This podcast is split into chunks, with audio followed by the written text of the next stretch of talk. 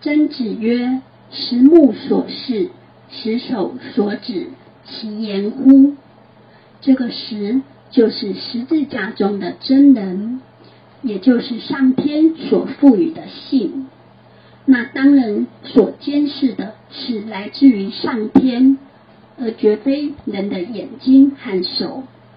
也就是说，天网恢恢，疏而不漏，是自信良知的天理谴责。这个十目十手，来自于十方无形的目光，很锐利的监视自己。自信天理在监视着，跑不掉。所以曾子说：“我们修道不可犯一点点的错，从四面八方无形很锐利的眼光跟手指在监视着自己，受到天理良心监视着、谴责着，跑不掉的。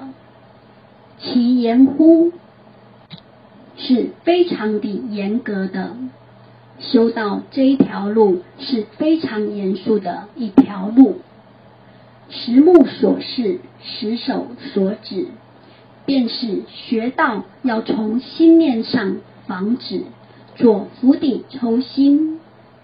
所谓念善则生，念恶则罪，指出了赏善罚恶的道理是十分严厉的。明朝海瑞公是当朝七省的钦差大人，一日便服至福州雷公庙，想烧第一炷香，三天清晨都未能如愿，及至第四天清晨都未能如愿的赶上第一，主持的庙祝乃告知曰：此。恐与足下所穿之皮底靴有关。海瑞公闻听之下，乃在心面上辩称：庙中之大鼓，不也是皮革制成吗？此一念之转，忽然一声巨响，所悬于梁上之大鼓，顿时爆破成了碎片。此即所谓万籁一元。神息相通，意念一动，浪传十方。其言乎，可不畏哉？有曰：暗室亏心，神目如电，人间失语，天文落雷。富论屋，德论身，心广体盘，故君子必成其意。富论屋有两个解释法。富指有钱的人会把他的家里装饰的很漂亮。德论深指有德的人看得出来气宇非凡，心广体盘。另一个角度来讲，富莫富于蓄道德，贵莫贵于为圣贤，贫莫贫于不闻道。贱莫贱于不知耻，所以这里讲富论屋，德论深。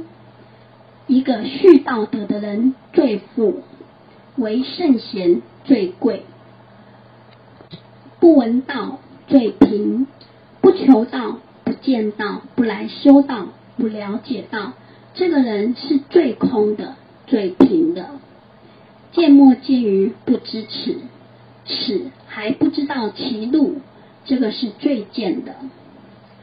富论污，德论身。有道德的人是道高龙虎伏，德重鬼神亲。去道德最富，自信不残缺，自信很圆满，这个就是最富。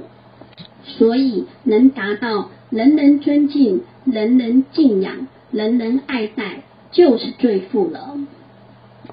自信圆满无缺的时候，也就达到论屋跟论身，人人很敬仰你。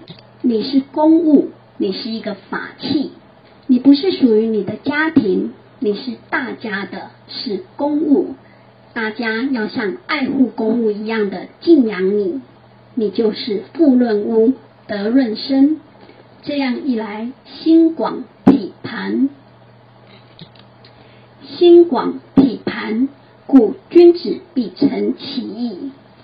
体盘指身体泰然快乐，自信圆明。心广体盘就是性体非常圆明，故君子必承其意。所以修道要率真，要战战兢兢，戒慎乎其所不睹。恐惧乎其所不闻。